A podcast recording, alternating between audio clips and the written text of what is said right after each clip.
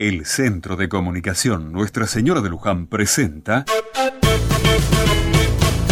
Otra Mirada.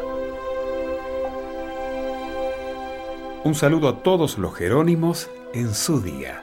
Sí, hoy es San Jerónimo y fue un santo muy importante. En los primeros siglos del cristianismo, Jerónimo tradujo toda la Biblia al latín. Y me dirás, ¿al latín? ¿Para qué? Porque en los primeros siglos la Biblia estaba escrita en griego y hebreo, y la mayoría de la gente casi no hablaba este idioma. En cambio, a niveles populares, la gente hablaba el latín. La intención de Jerónimo fue entonces hacer que la Biblia llegue a todos los sectores, especialmente a los sectores más populares, y hablando su mismo idioma. Con esto se inició un movimiento dentro de la Iglesia que aún hoy sigue sin parar. Lograr traducir la Biblia a todas las lenguas posibles.